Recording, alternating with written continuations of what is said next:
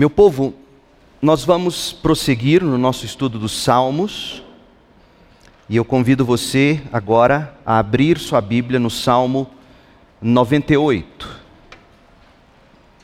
Eu quero convidar vocês a cantarem louvores. Salmo 98, cante louvores.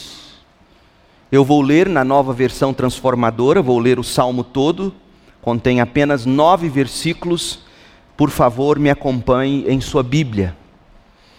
E já que acabamos de cantar o hino, Cantai que o Salvador chegou, tente identificar o hino neste salmo. Verso 1.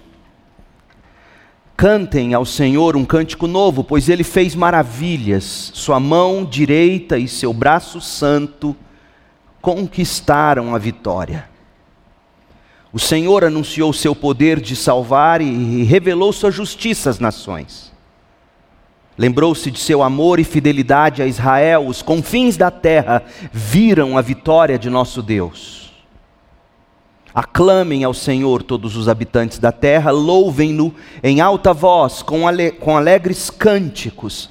Cantem louvores ao som, ao Senhor com a harpa, com a harpa e com cânticos harmoniosos, com trombetas e ao som de cornetas, exultem e cantem diante do Senhor, o Rei.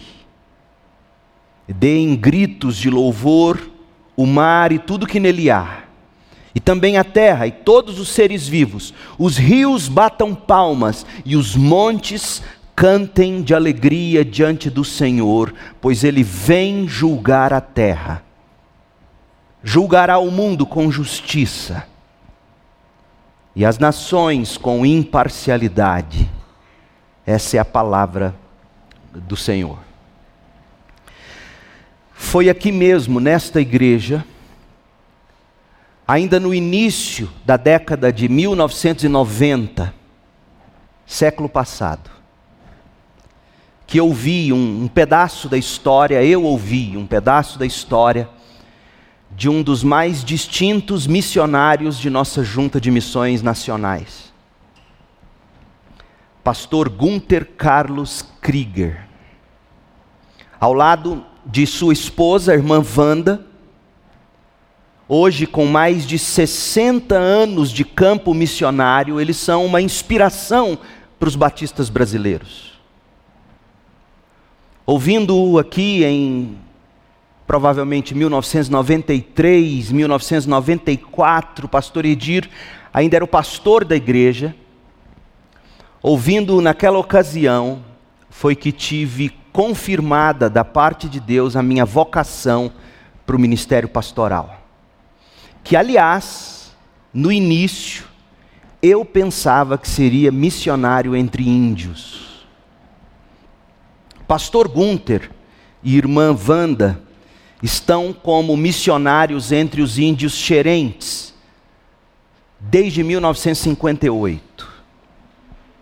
Deus permitindo, este ano, em 1 de outubro, eles vão completar 63 anos de ministério lá na região de Tocantinha, no estado do Tocantins. Para você ter uma ideia da importância desse casal, esse missionário batista foi o fundador da primeira escola entre o povo xerente. Depois, com a sua equipe, ele criou a escrita xerente Lembre-se, eles, eles completarão 63 anos de tribo. Eles, eles criaram a, a escrita xerente. Ele é um gênio, aquele homem. E na mesma proporção de piedade. Ele é autor de várias obras literárias na língua xerente. Eu poderia citar uma lista, mas eu não quero tomar seu tempo com detalhes assim. Mas o seu mais relevante trabalho foi o Novo Testamento que ele traduziu para a língua xerente e que foi lançado em 2009 pela Sociedade Bíblica Brasileira. Essa tradução foi concluída após mais de 30 anos de dedicação, contando com uma equipe de 18 índios da própria tribo xerente. perseverança. 30 anos iniciais inventando a escrita ou criando a escrita da língua. Quem, quem conhece a linguagem, quem trabalha com, com linguagem, antropologia, sabe da dificuldade disso. Escrevendo literatura, dentre elas, higiene pessoal para os índios xerentes. Montando escola, ensinando-os a ler e escrever e, ao mesmo tempo, traduzindo o Novo Testamento. Após o término da tradução do Novo Testamento, o pastor Gunther Carlos Krieger, ele começou a trabalhar na tradução do Antigo Testamento, que ainda não foi terminada, mas está em andamento. E eu, e eu quero muito em breve poder trazê-lo aqui em nossa igreja. Ele está logo ali no Tocantins. O que mais me marcou daquilo que o ouvi contar 28, 29 anos atrás, nesta igreja, foi a história de uma de suas viagens lá da tribo para uma cidade próxima. Fazia já 30 anos que o pastor Gunther estava servindo entre os xerentes. Quando ele chegou à tribo, era comum de se ouvirem os gemidos e os gritos e os choros e as batidas de tambor. Isso quando não se espantavam com as brigas e as gritarias entre os indígenas nas ocas e pelos terreiros da aldeia. Entretanto, naquela noite, contando já três décadas de trabalho árduo com o Evangelho, 30 anos no mesmo lugar, perseverança, gente. No mesmo lugar, 30 anos com trabalho duro, com o Evangelho. Ele entrou na canoa, ele precisava chegar à cidade mais próxima, e o acesso era apenas por canoa. Ele entrou na canoa, e na medida em que ele se afastava do rio, estava tudo tranquilo naquela noite, totalmente diferente de 30 anos atrás, na ocasião tudo tranquilo na aldeia, era um silêncio pacificador. Era noite. O que se ouvia era o som da noite, os grilos. Exceto que se ouvia também, a uma só voz, um pequeno coro distante, na língua xerente, cantando a estrofe de um hino do cantor cristão. Eu não vou cantar em para não constranger vocês, mas eis o que ele ouviu ser cantado em e não mais ouviu os tambores de agonia, não mais ouvia-se os gritos de desespero, não mais se ouvia as vozes de brigas, era tudo em paz, exceto o coro cantando: Seja bendito o Cordeiro que na cruz por nós padeceu. Seja bendito o seu sangue, que por nós pecadores verteu. Eis nesse sangue lavados, com roupas que tão alvas são, os pecadores remidos, que perante seu Deus hoje estão. Quanta diferença, gente as brigas e os ataques de fúria, os gritos de desespero, os choros de tristeza, as batidas de agonia deram à luz aclamações de louvor, brados de alegria, cânticos de hinos de adoração ao Cordeiro de Deus que tira o pecado do mundo. Sabe qual é a conclusão a qual eu chego? A fé cristã é uma fé cantante. Os cristãos são um povo cantante. Eis o que disse o profeta Isaías sobre o ministério prometido do Messias, sobre Jesus Cristo, o Salvador. Olha como ele descreve o ministério de Jesus, Isaías 61, verso 2. O Senhor me enviou enviou Jesus para dizer aos que choram que é chegado o tempo do favor do Senhor e o dia da ira de Deus contra seus inimigos. A todos que choram em Sião, o Senhor dará uma bela coroa em vez de cinzas, uma alegre bênção em vez de lamento, louvores festivos em vez de desespero. Em sua justiça serão como grandes carvalhos que o Senhor plantou para sua glória. A fé cristã é uma fé cantante. O Messias, o Senhor Jesus Cristo, nos salva e nos torna cantores. Os salvos em Jesus Cristo se tornam um povo cantante. A nossa é uma fé cantante, e nós cantamos porque nós fomos salvos da ira de Deus nós tivemos trocados o choro e as cinzas pela coroa de alegria. O lamento foi substituído pela alegre bênção, e o desespero e a angústia foram trocados por louvores festivos. Em Sua justiça, o Senhor Jesus nos plantou como grandes carvalhos para Sua glória. A fé cristã é cantante. E se o seu coração hoje está em agonia, em desespero, se o seu lar é só gritos de desespero e de brigas e de intrigas, saiba que é possível tornar tudo isso num ambiente ou num coração cantante. Não é que que não se sofre mais quando você se torna cristão. Não é isso que eu estou dizendo. Até porque a gente conhece o que Salomão escreveu em Eclesiastes 3, versos 1, 2 e 4. Ele escreveu assim: Salomão, há um momento certo para tudo, um tempo para cada atividade debaixo do céu. Há tempo de nascer, tempo de se alegrar, portanto, há tempo de morrer, tempo de chorar, portanto. Verso 4 de Eclesiastes 3: há tempo de chorar e tempo de rir, tempo de se entristecer e tempo de dançar. Portanto, quando você se torna cristão, quando nós nos tornamos cristãos, a gente, ouça bem, meu povo, a gente aprende a degustar a vida temperada com as especiarias da alegria e da tristeza, da saúde e da doença, da riqueza e da pobreza, do riso e do pranto, da vida e da morte. Contudo, nós não perdemos a esperança que alegra. Foi por isso que Paulo, apóstolo, escreveu em 2 Coríntios 6,10, eu leio na NVI, que nós vivemos entristecidos, mas sempre alegres. A fé cristã é cantante.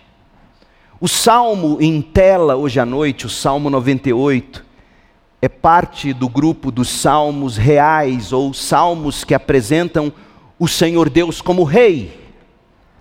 Portanto, eu tenho dito, disse isso domingo passado, quando estudamos o 97, do Salmo 92 ao 99, exceção talvez do 94, Nesses salmos todos, Deus é descrito e ele, é, e ele é aclamado como Rei, Rei de Israel, Rei de seu povo, Rei de todos os povos, Rei da criação e de toda a terra. Deus é Rei. Esses salmos são, portanto, também salmos de adoração, adoração ao Deus Rei. Pois bem, o Salmo 98 é mais um salmo que nos ensina sobre adoração. Chega a ser repetitivo os salmos.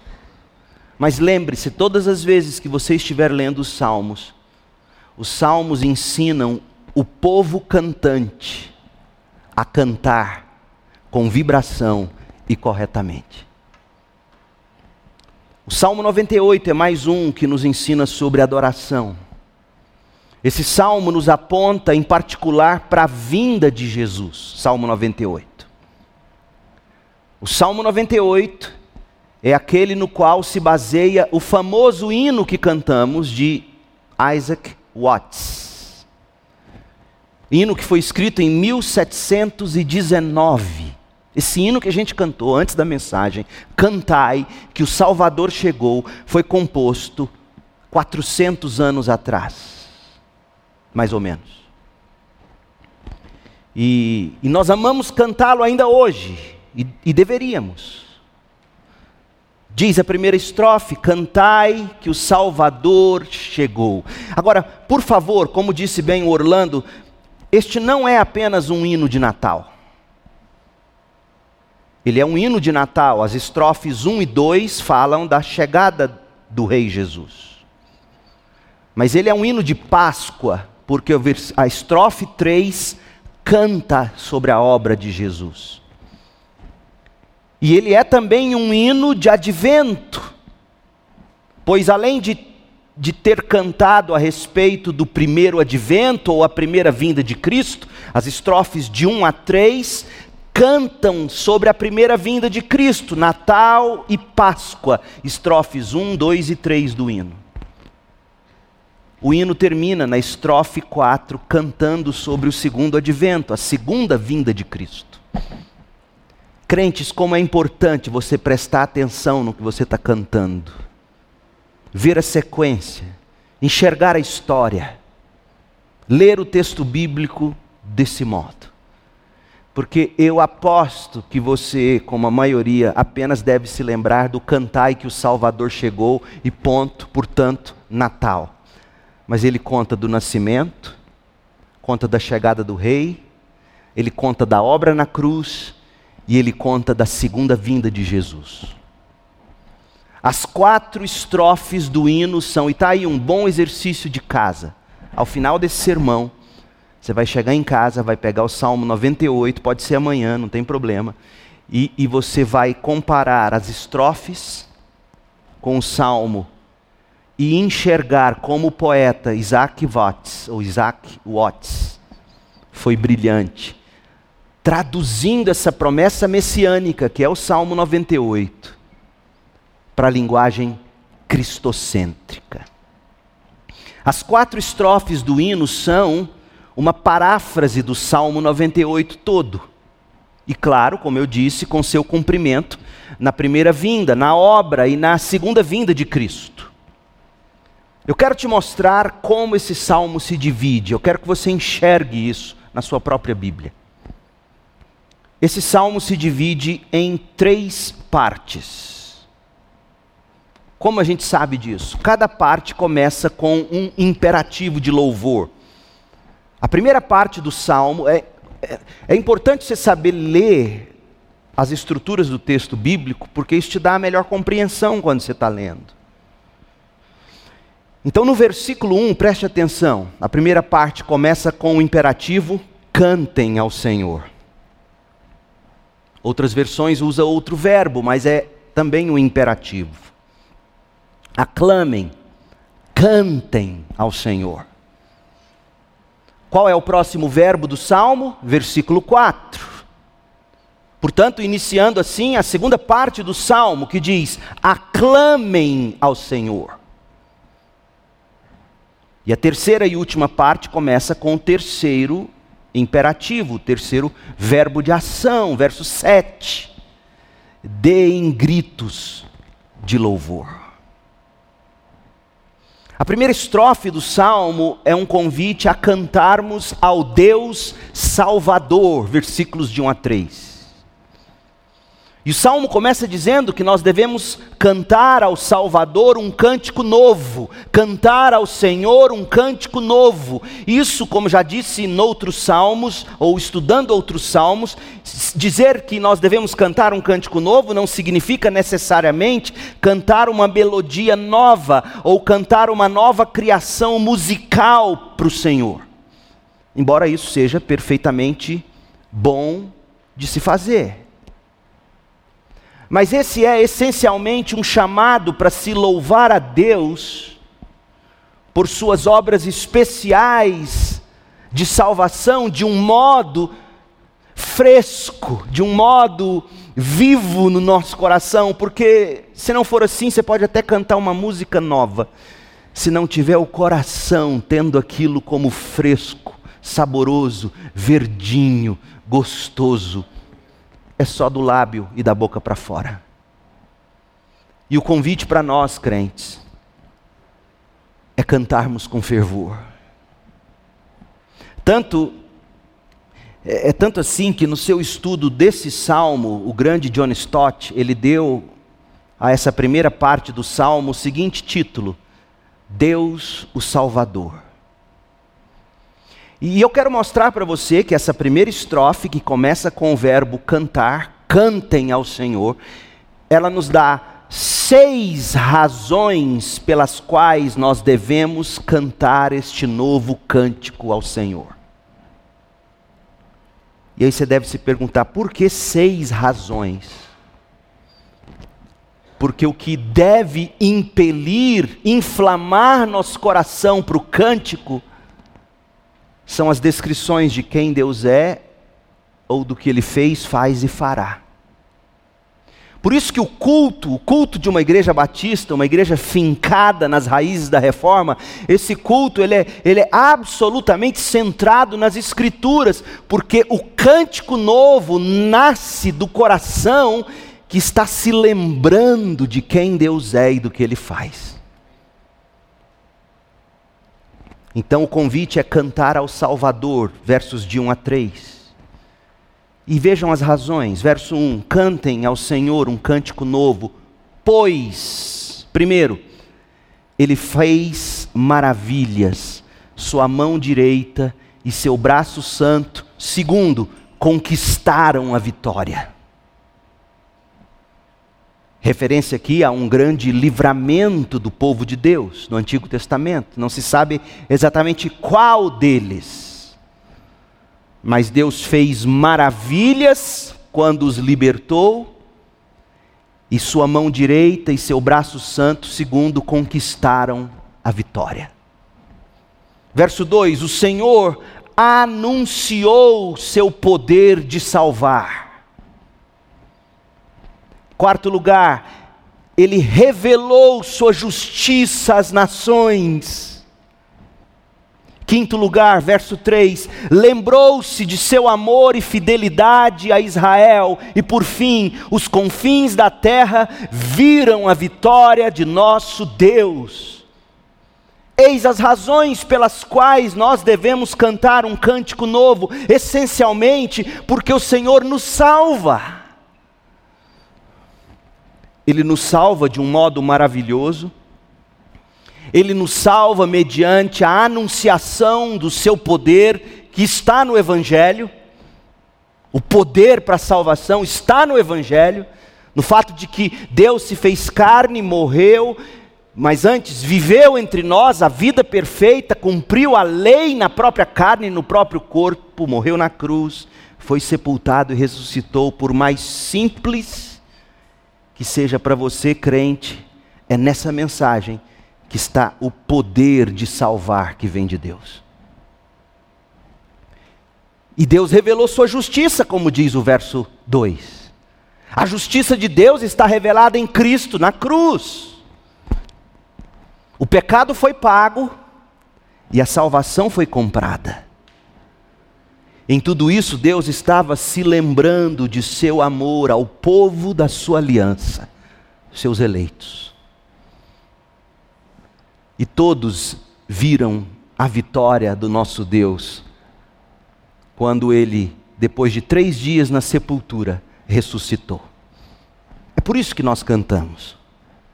Essencialmente, o povo de Deus é instado a cantar a salvação, a redenção, a libertação do Senhor. Então, quando você chega no Novo Testamento, você descobre que Cristo nos salva, nos liberta de pelo menos cinco coisas em particular.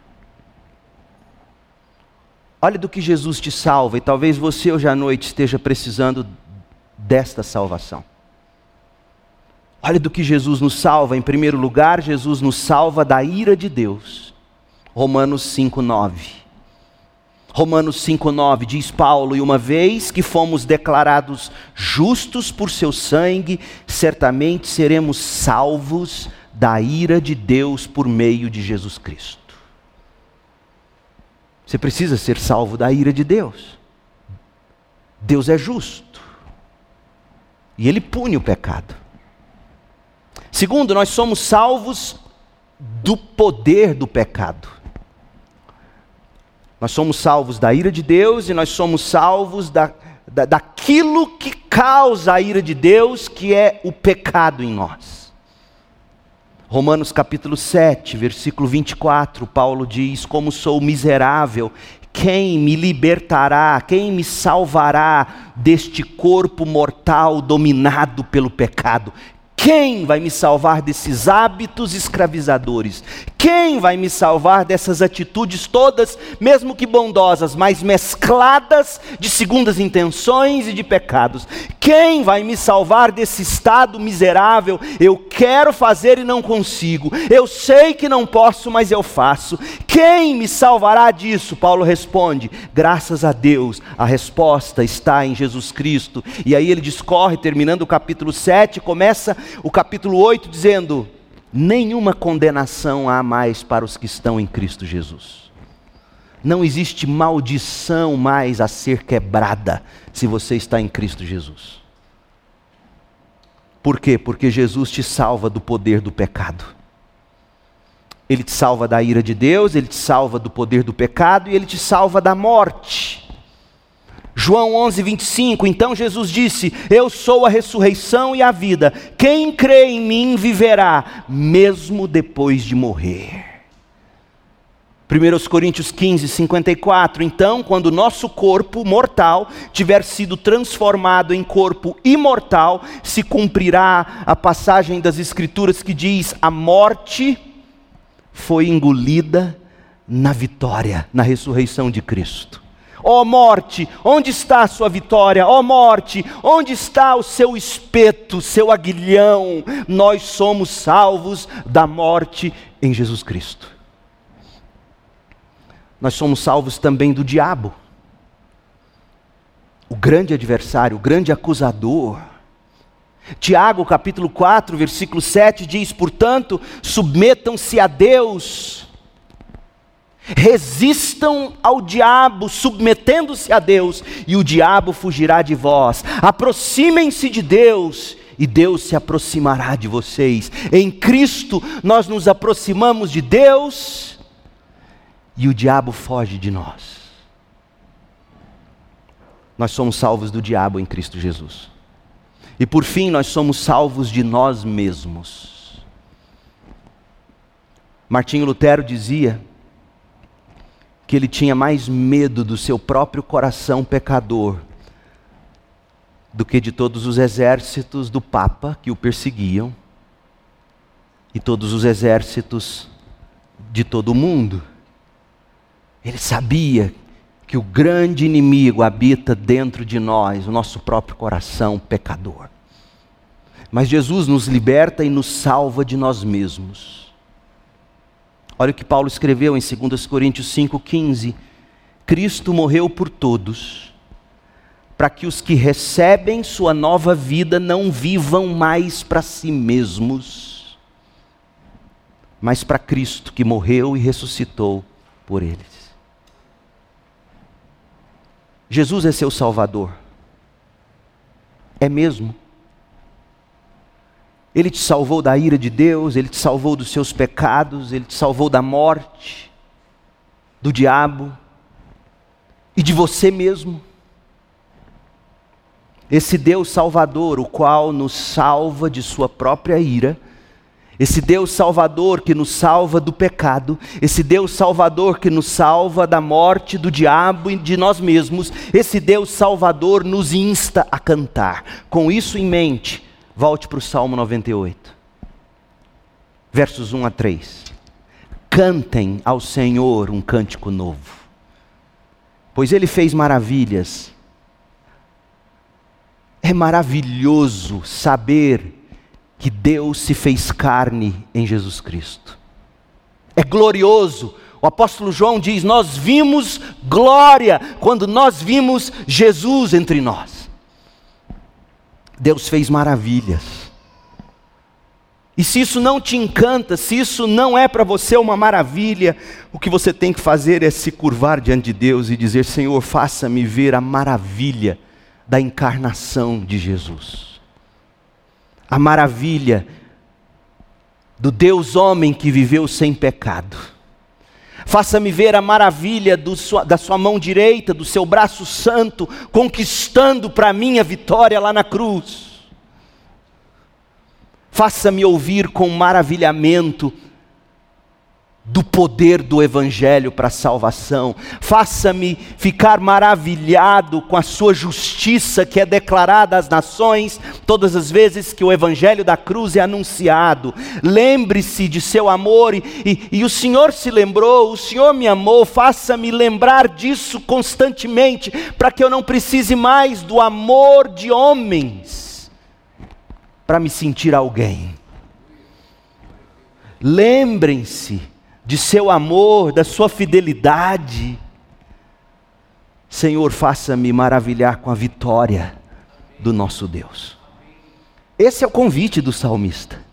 O salmista te convida a cantar ao Deus Salvador, mas em segundo lugar, o salmista te convida a aclamar ao Deus Rei. Versos 4 a 6 do Salmo 98. É um chamado a toda a terra é um chamado a toda a terra para que toda a terra se una aos louvores do povo de Deus. A fé cristã não é fé tribal. A fé cristã não é fé de um povo. Por isso que, que eu temo e tremo quando eu vejo tanta idolatria com Israel e os lugares, entre aspas, sagrados. Os cristãos não têm uma Meca os cristãos não têm um santuário santo. Então, por que, meu Deus do céu, essa veneração com terra santa em Israel? É para rapar seu dinheiro em excursão. Já que quer investir no seu pastor nesse sentido, me manda para a Inglaterra, não me manda para Israel. Vou repetir, quem sabe Deus manda um, um anjo. Mas nós não temos lugares sagrados, nós não temos Meca. Sagrado para nós é, é Cristo. É Cristo em nós, é Cristo na igreja, é Cristo na reunião de seu povo. Sagrado para nós é o dia quando nós veremos Cristo face a face, quando ele rasgará o céu e descerá em glória, e nós nos juntaremos a ele nos ares e desceremos de volta imediatamente para que o reino seja estabelecido para sempre. Isso é sagrado para nós. Salmo 98, verso 4. Convida toda a terra. E é interessante, olha só, verso 4: Aclamem ao Senhor todos os habitantes da terra. Isso implica dizer o seguinte: aclame ao Senhor onde você está. Você não precisa vir para o templo em Jerusalém. Você não precisa vir para perto do túmulo vazio de Jesus. Aclame ao Senhor aí na 24 de outubro, esquina com Pouso Alto. Aclame ao Senhor em todos os lugares. Aclame ao Senhor todos os habitantes da terra, louvem-no em alta voz, com alegres cânticos. Meu povo, é imperativo de Deus que o nosso canto seja alegre. Eu sei que envolve personalidade, constituição fisiológica, psíquica, talvez, mas há de se ter alegria quando se canta.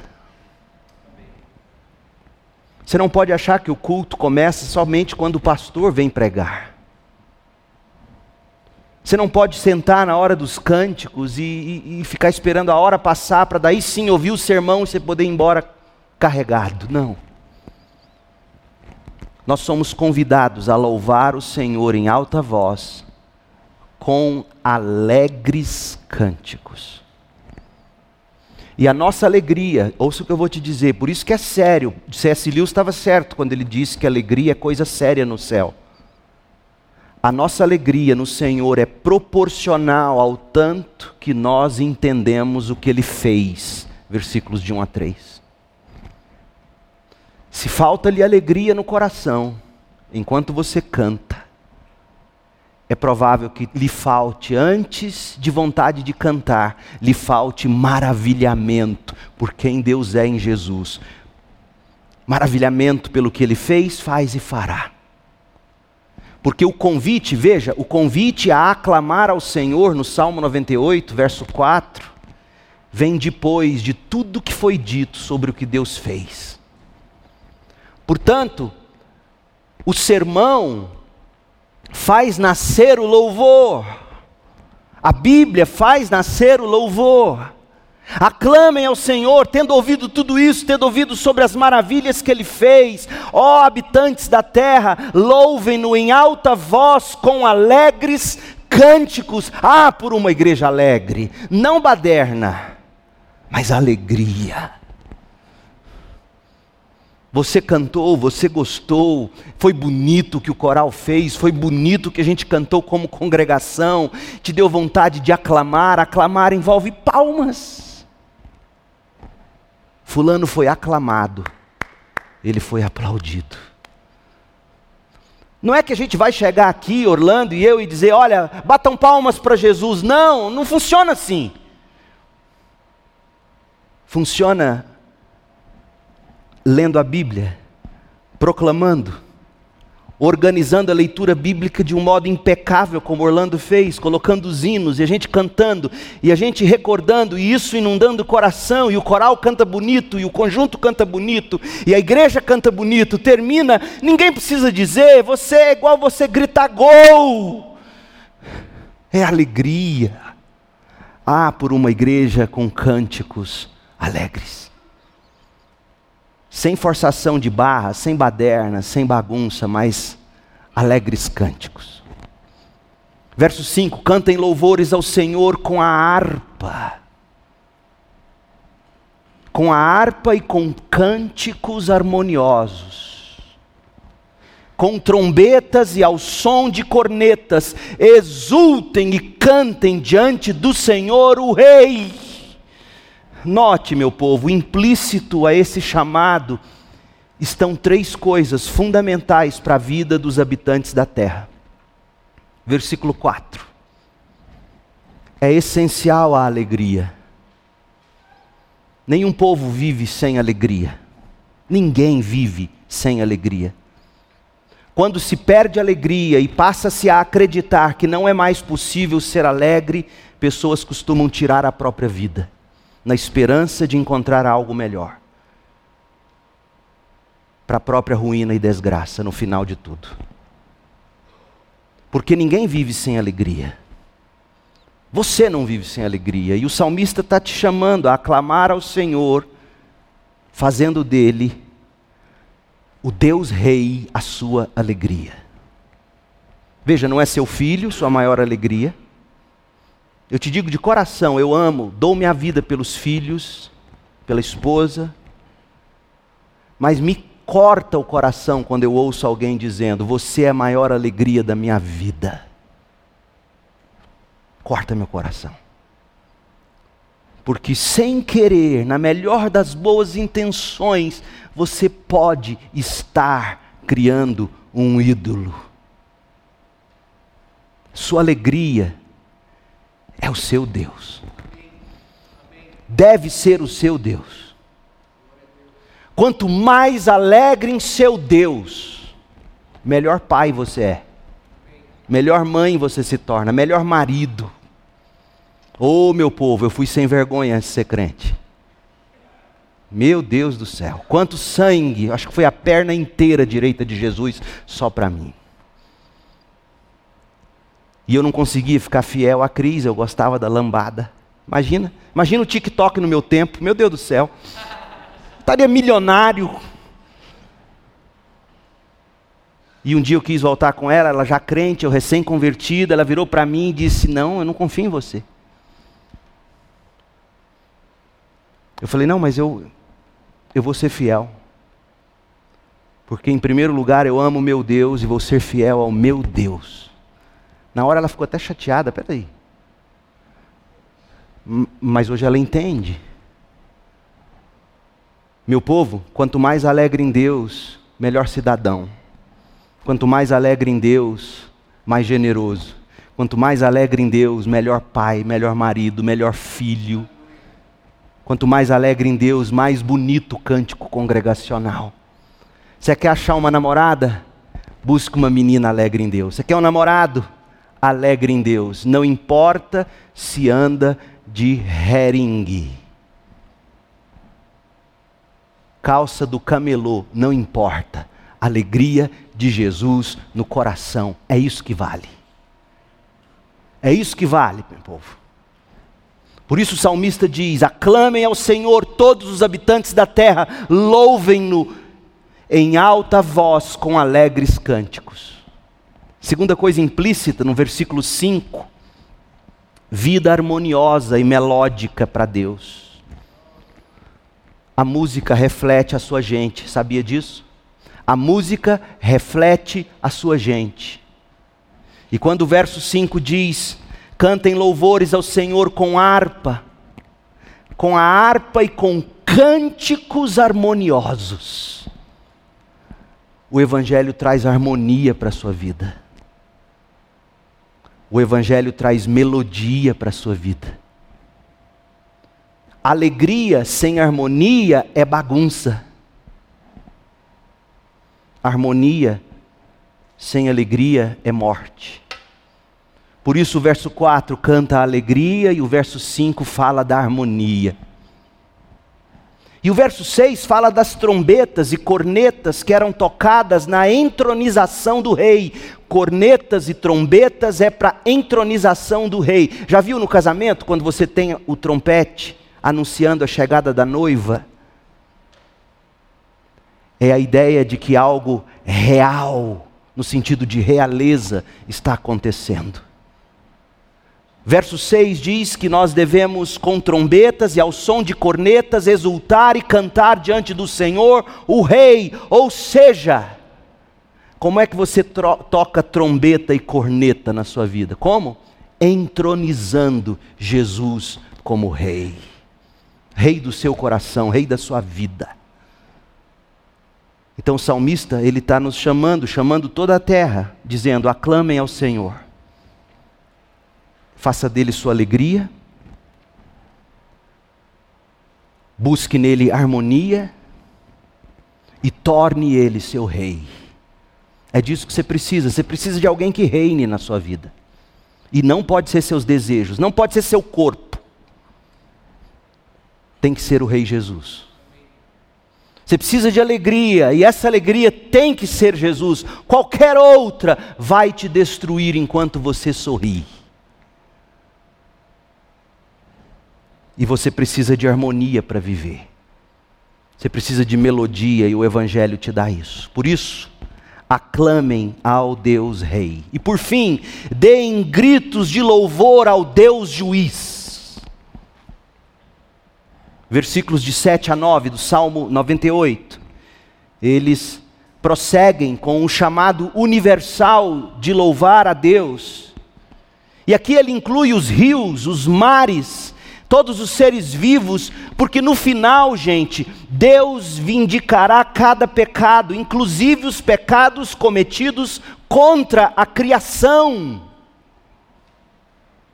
Você se lembra do que Paulo escreveu em Romanos 8, de 22 a 25? Paulo escreveu, inspirado por Deus, dizendo que a criação geme como em dores de parto. E nós também gememos, aguardando o dia glorioso, quando o Senhor Jesus restaurará os crentes e a criação. Com isso em mente, Olha o verso 7 do Salmo 98. Deem gritos de louvor o mar, rujam os mares, grito de louvor. Rujam os mares e tudo que neles há e também a terra e todos os seres vivos rujam, deem gritos de louvor, os rios batam palmas e os montes cantem de alegria diante do Senhor, pois o Senhor vem julgar a terra, julgará o mundo com justiça e as nações o Senhor julgará com imparcialidade. O julgamento que está em vista aqui é especialmente o reinar de Deus, o governar de Deus no mundo. O reinado de Deus sobre tudo e todos. Não é tanto aqui o julgamento de Deus sobre os ímpios, embora esteja sim, obviamente, relacionado o julgamento dos ímpios ao reinado de Deus sobre a terra. Mas o julgamento que está em vista aqui é a esperança de todo crente, tanto no Antigo como no Novo Testamento, de que no final você vencerá. No final você reinará. No final você governará. Aliás, no final você herdará o mundo. E é esse tema que é retomado na maravilhosa paráfrase deste salmo no hino de Isaac Watts. Cantai que o Salvador chegou, acolha a terra o rei, ó vós nações, a ele só contentes vos rendei. A Ele só, somente Ele, alegre nele tão somente, rendam-se a Ele. E aí, nas estrofes 2 e 3, Watts canta da vinda e da salvação de Jesus, para na última estrofe, a estrofe de número 4, Watts celebrar o reinado de Deus sobre este mundo inteiro. E aí, olha como termina o hino: Cristo governa com amor.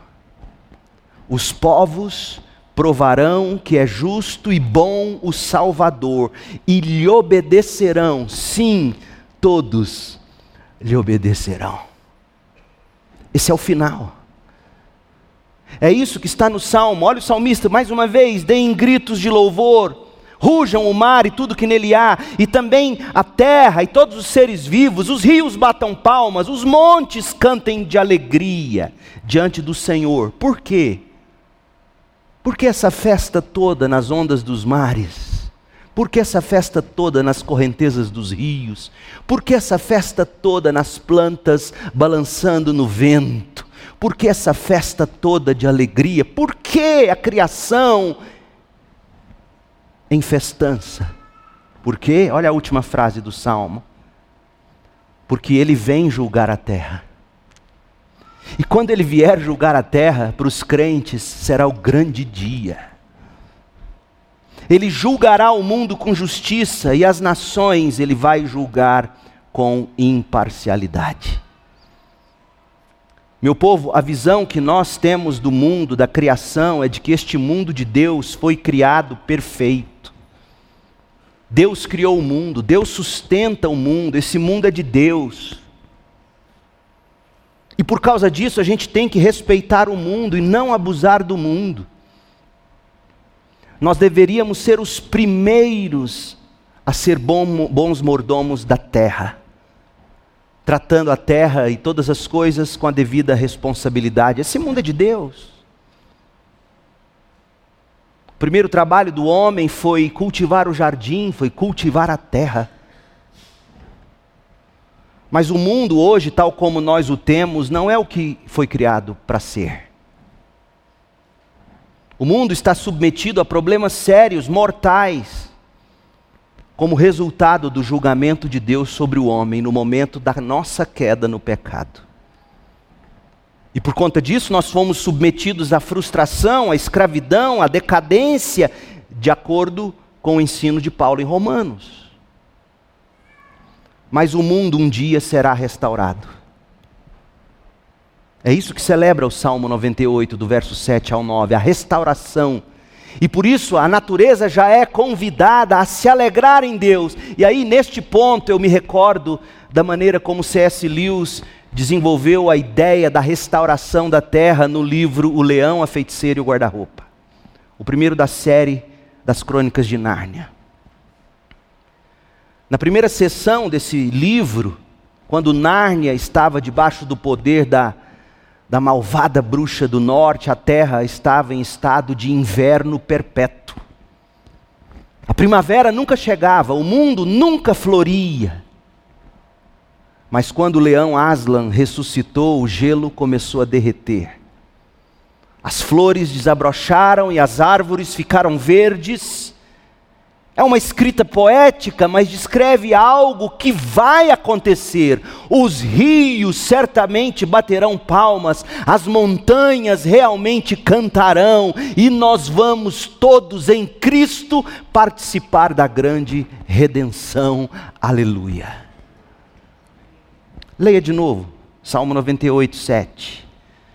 Deem gritos de louvor, rujam o mar e tudo que nele há, e também a terra e todos os seres vivos, os rios batam palmas e os montes cantam de alegria. É daqui que C.S. Lewis tirou toda a sua ideia de um mundo encantado que conversa. Você quer saber onde está o imaginário de C.S. Lewis? Leia os Salmos. Porque no mundo de Nárnia, os bichos se falam, comunicam-se de onde vem esse imaginário do grande escritor C.S. Lewis? Vem da Bíblia que ele lia. E a Bíblia que ele lia diz que mar canta louvor, grita cantando louvor, rios cantam louvores, rios batem palmas, montes cantam de alegria diante do Senhor, porque esse Senhor vem julgar a terra e ele vai julgar o mundo com justiça e as nações com imparcialidade. Deixe-me terminar com quatro aplicações baseadas nesse salmo para você. Primeira, o cristão deve cantar louvores. Nós somos convocados a cantar ao Salvador. Nós somos convocados a cantar sobre o Salvador nós somos convocados a aclamar o Rei Jesus e, e a convocar outros a que aclamem Jesus também. Somos chamados a gritar louvores ao juiz de toda a terra, juntando-nos à criação. Então lembre-se, quando você lê esse salmo, você aprende que nós cantamos a Deus e nós cantamos sobre Deus. Preste atenção aqui, crente. Porque aqui está toda a teologia do culto cristão. Nós cantamos a Deus e nós cantamos sobre Deus. A Deus porque Ele é digno do nosso louvor. As razões foram nos dadas no salmo inteiro, sobretudo nos primeiros três versículos e no último. Mas nós cantamos ao Senhor e nós cantamos sobre Deus. E por que nós cantamos sobre Deus? Porque no cântico congregacional, quando se canta sobre Deus, nós aquecemos e estimulamos o coração um do outro na Assembleia dos Santos. Sabe quando você acorda e acorda assim, precisando da cafeína? Eu, eu não funciono enquanto não, não desce a primeira caneca. Sem açúcar, obrigado. Aí você toma cafeína e de repente, tum, você entra para cantar, nem sempre seu coração está tunado. É mentira, crente.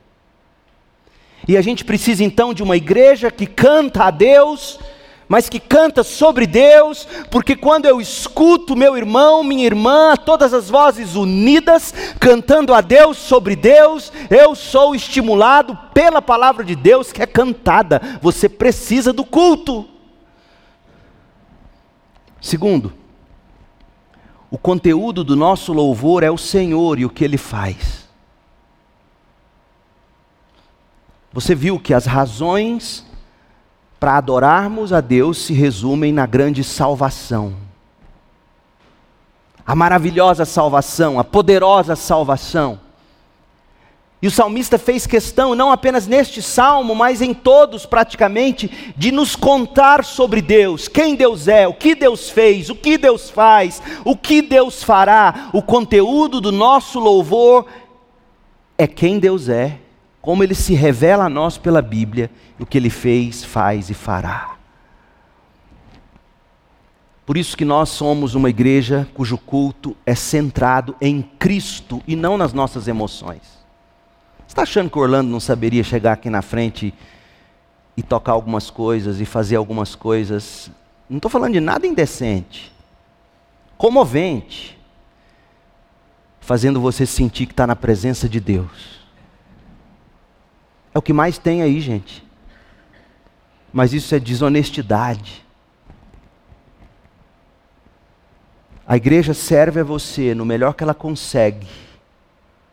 Nós planejamos os cultos, as mensagens, os temas, a ordem do culto de um modo que o Senhor seja cantado, que o conteúdo seja Cristo, que o conteúdo seja o Evangelho, para que aí sim, pelo poder do Espírito, em tudo que está acontecendo, falado, dito, cantado, tocado, orado, dito, tudo isso vai inflamando o nosso coração. O conteúdo do nosso louvor é o Senhor. Não são nossas emoções, não, não são as conquistas que a gente almeja. Que lógica há em que se chegar numa igreja e cantar, por exemplo, incendeia, Senhor, a sua igreja? O que, que é isso? Botar fogo na igreja? Como? Para quê? Preste atenção nos cânticos, preste atenção em letras crentes. Não vá só na melodia, nós não somos uma religião zen. Nós somos cristocêntricos. Quanto misticismo, quanto paganismo na adoração dita cristã. O conteúdo do nosso louvor é o Senhor e o que ele faz. Terceiro, a vinda e a restauração futura do Senhor é a esperança do crente. A nossa esperança, gente, é o fim dos tempos. A nossa esperança não é apenas eu estarei com vocês todos os dias da sua vida, essa é a nossa esperança, mas é mais do que isso. Ele estará conosco todos os dias da nossa vida até atingirmos aquele dia quando a gente vai poder cantar realmente. Vencido tem Jesus. Essa é a nossa esperança. Você não encontra esperança e não deve buscar esperança numa profecia de alguém para te dizer sobre as coisas boas que te aguardam nessa vida. Não é nisso que reside a nossa esperança. A nossa esperança reside em vencer o mundo e ver Deus face a face. É sobre isso que esse salmo canta nos últimos versículos. E a última coisa, eu pergunto a você: Jesus é o seu Salvador? Esse salmo canta o Salvador. Ele é o seu Deus, ele é o seu Rei. Hoje à noite eu te convido a Jesus, somente a Jesus, contente você se render. Nasceu, nasceu o Rei Jesus, ele venceu a morte e a dor, Jesus baniu a maldição, as bênçãos vêm de Jesus, o Redentor, e essas bênçãos vêm em grande profusão, e Cristo agora governa com amor, e no final todos lhe obedecerão. E você? Você já se rendeu ao grande Rei Jesus? Que seja hoje, que seja agora. Tome Jesus como seu Salvador, como seu Rei, como seu soberano, como a sua alegria. Mas, pastor, eu não sinto. Então é hora de você se curvar e dizer: Deus, eu quero que Jesus seja o meu tesouro, o meu Salvador. Eu preciso dele, eu preciso da justiça dele, eu preciso da salvação dele. E aí você se junta ao coro santo e você canta louvores. Você começa a trocar a tristeza pela alegria. E você recebe Jesus como sua justiça e faz de Jesus o seu cântico. E de repente, seu coração que outrora, ou sua casa que outrora vivia em berros, em gritos, de brigas e de angústias. De repente, porque Jesus agora é o Rei, é um silêncio pacífico. E o que se canta e o que se celebra, seja bendito o Cordeiro, que na cruz por mim padeceu. Seja bendito o seu sangue que por mim, pecador, verteu. Eis nesse sangue lavado com roupas que tão brancas são os pecadores remidos que perante seu Deus hoje estão. Faça desse o seu cântico. Troque o choro pela coroa de alegria. A fé cristã é uma fé cantante. Oremos. Pai, em nome de Jesus, nós suplicamos a tua graça, o teu amor sobre nós. Que o Senhor mesmo opere no nosso coração o entendimento de que o Senhor Deus é Salvador, de que o Senhor Deus é juiz, o Senhor Deus é Rei. Que o coração de cada um dos que me ouve agora encontre sossego em Jesus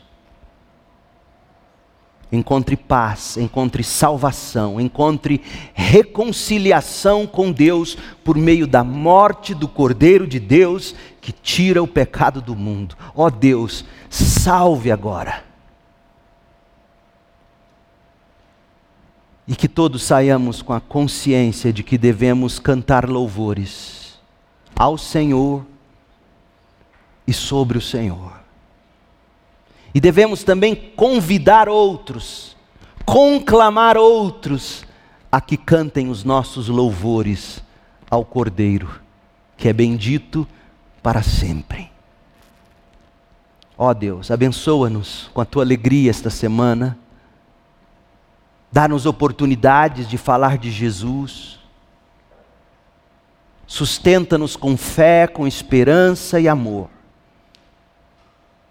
ainda que nos falte tudo, que o Senhor seja abundante no nosso coração. Ainda que a figueira não floresça e não haja frutos na videira, ainda que não tenha animais no pasto ou no curral, que nós possamos nos alegrar no Senhor. Que a graça do Senhor Jesus Cristo, o amor de Deus, o Pai, as consolações e as alegrias do Espírito estejam sobre o teu povo hoje, agora, aqui e para sempre, em nome de Jesus. Amém.